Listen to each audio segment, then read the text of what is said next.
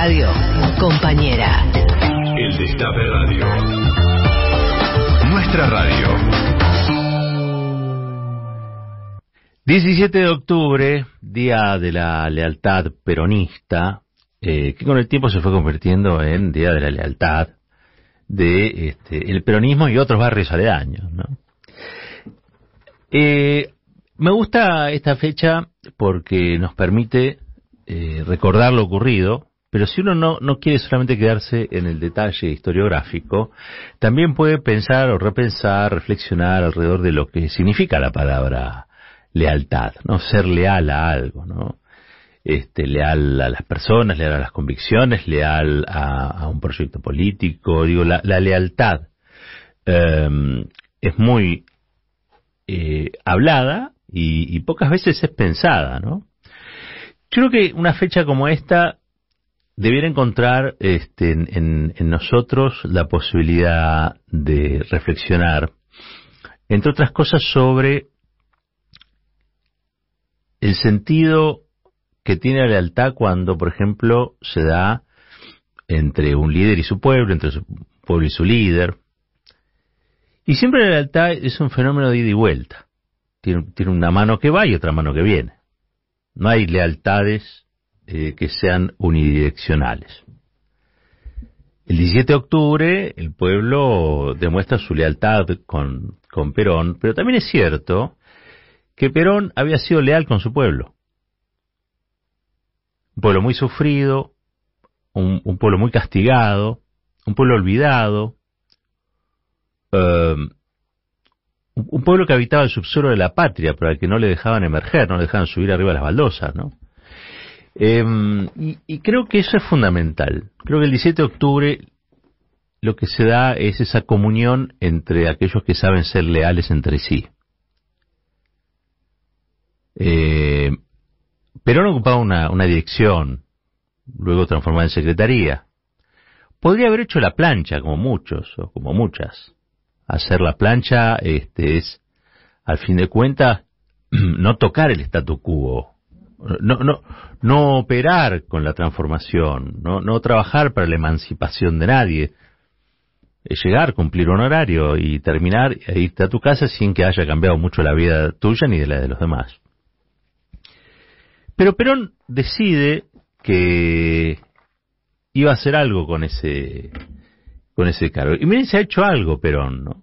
Que estamos todavía, décadas después, eh, revisitando una jornada y en función de esa jornada preguntándonos qué significa la lealtad. En este caso de un funcionario, dirigente político, y el pueblo movilizado, ¿no? El, pueblo este, como categoría de ciudadanía movilizada en busca de sus del reconocimiento de sus derechos, eh, cuando yo veo la escena hoy, el 17 de octubre, con tantos actos diversos, lo primero que digo es, bueno, al fin de cuentas, estamos en un momento complicado, ¿no?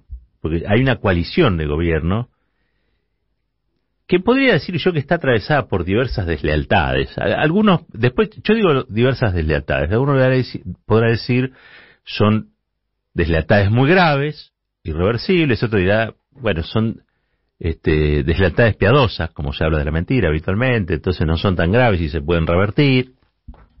Eso lo dejo a criterio de cada uno y de cada una.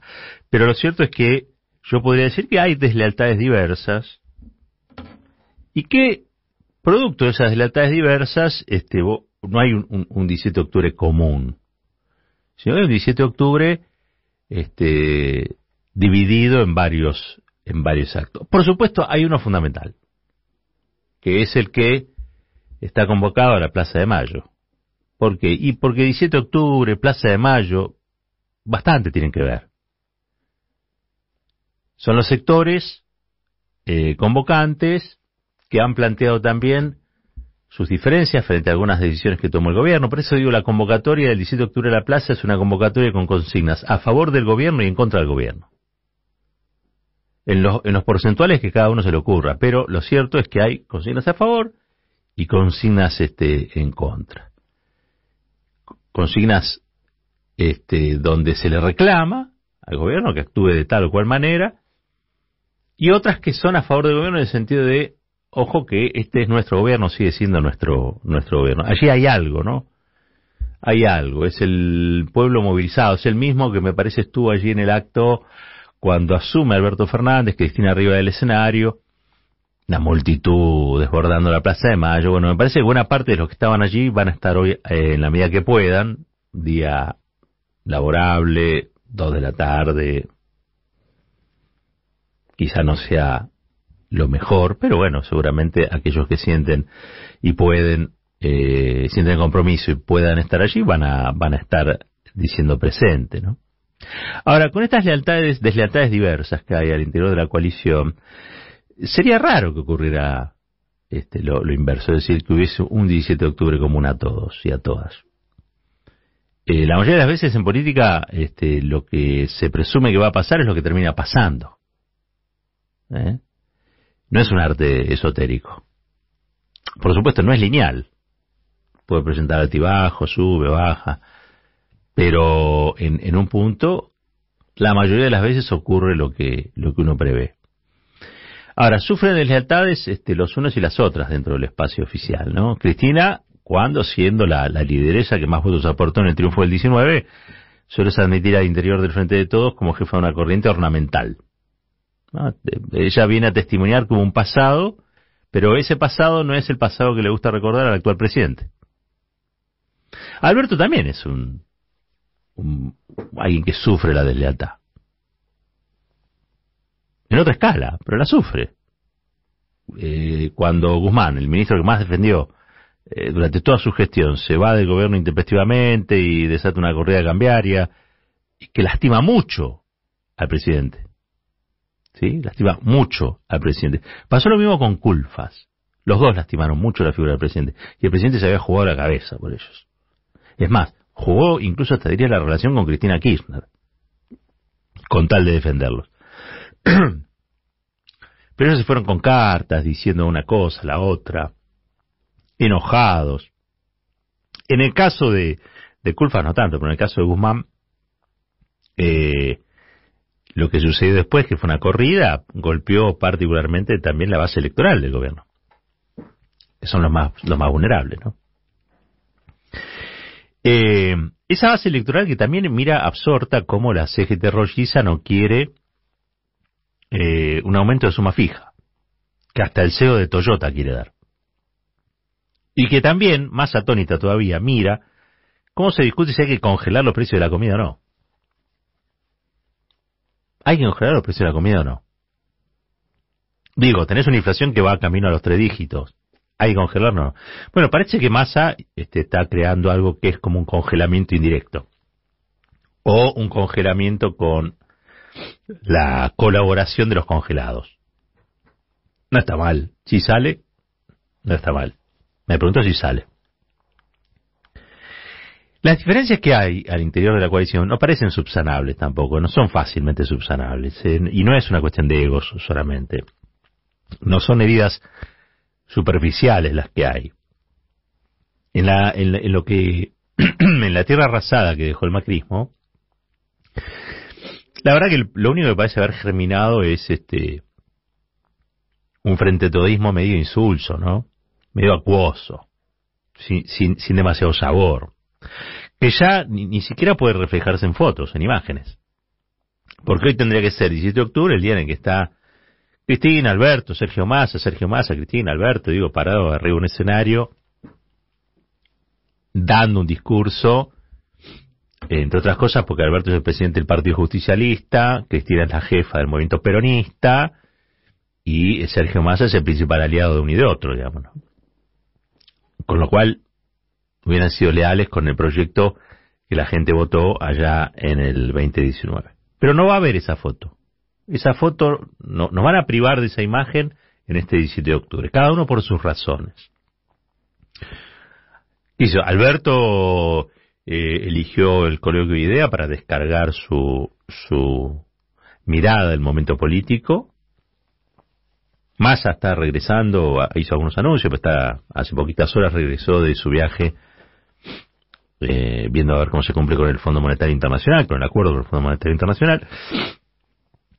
Y bueno, y el caso de Cristina, yo sinceramente creo que es la más justificada, entre otras cosas porque está obligada a realizar sus apariciones públicas porque ninguno de los tres poderes del Estado le puede garantizar hoy que eh, esté despejado el peligro de ser asesinada. Digo, ¿no? De los tres es como que, es la que está más habilitada a pegar el faltazo en la foto. Esta es la realidad, es horrible, pero es la realidad que, vivimos. Pero por suerte, bueno, el espacio vacante que deja Cristina va a estar ocupado por el PJ bonaerense, la CTA, el moyanismo, la cámpora, este, y los sueltos que van a llenar la Plaza de Mayo seguramente, eh, que van con distintas consignas, pero que probablemente se fusionen en algún momento con eh, Cristina Presidenta, ¿no? Que es como un hit de los últimos encuentros masivos. Y ese Cristina Presidenta, para mí, yo lo veo como una botella arrojada al mar. ¿Qué quieren que les diga? desde las playas de la ansiedad, no sé si existe, pero desde las playas de la ansiedad, una botella este, lanzada al, al mar del espacio oficial, pero fundamentalmente también diciendo eh, en esta en esta isla estamos los leales eh, eh, esperando eh, nos, sentimos solos y estamos esperando, ¿no? Como el personaje de Scalabrini. Creo que eso es lo que dice la, la, la botella. Y uno se pregunta, ¿qué fue lo que pasó para llegar hasta acá, no? ¿Qué fue lo que pasó para llegar a este 17 de octubre donde todo lo que tenía que estar unido parece estar dividido? ¿Qué fue lo que pasó para que en este 17 de octubre, cuando tenemos que ver la gravedad de lo ocurrido con Cristina, haya otros que digan que hay otras gravedades mayores. ¿Qué fue lo que pasó? ¿Qué fue lo que pasó para que la derecha se sienta tan empoderada y amenace con eh, hacer barbaridades, ya a esta altura hasta con orgullo, ¿no? Este, y, sin ningún tipo de, vergüenza, sin prurito, directamente, que hay que sacar a los militares a la calle, que hay que matar a todo el mundo, digamos, ¿no? Este, eso es lo que está diciendo Macri, lo que dice Bullrich. ¿Qué fue lo que pasó? Y yo digo, quizá pasó lo que no tenía que pasar, y es que en un gobierno de coalición tan amplia y, diversa haya predominado una lógica de continuidad con el pasado mayor o la recomendable. E incluso contradictoria con la identidad mayoritaria de los votantes, ¿no? Es como el efecto de la kriptonita eh, aplicado sobre la potencia de un experimento frentista que capaz que daba resultados. Y bueno, dio estos resultados. Es cierto que en el medio estuvo la pandemia, la guerra, que sigue estando, y el, el instrumental se volvió, la cartografía se volvió un poco inútil, ¿no? La que uno tenía, la que había en la mochila de los que recién llegaban. Pero eso es tan cierto como que las excusas, eh, por más legítimas que sean, no, no reemplazan a las soluciones. Hay una vieja máxima en la tele, en, los diarios también, ¿no? Que este, las excusas no se, no se publican o las excusas no se televisan. Una excusa es una asunción del fracaso. No soluciona. A lo sumo pide, pide perdón o, pide disculpas. O trata de explicar, ¿no? Por qué salieron malas cosas.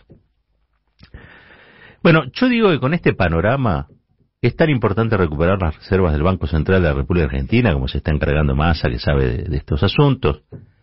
Eh, es tan importante eso como recuperar la esperanza. Las reservas eh, de esperanza que el pueblo tenía allá por el 2019 eh, y que son las que nos van a permitir poner una vista al 2023 que sea más optimista que la que hoy pareciera preponderar. Y vuelvo a insistir, la lealtad, en un día como hoy, ya que podemos pensarla, es una botella arrojada al mar y solo cobra sentido si alguien la recoge y la vuelve a lanzar.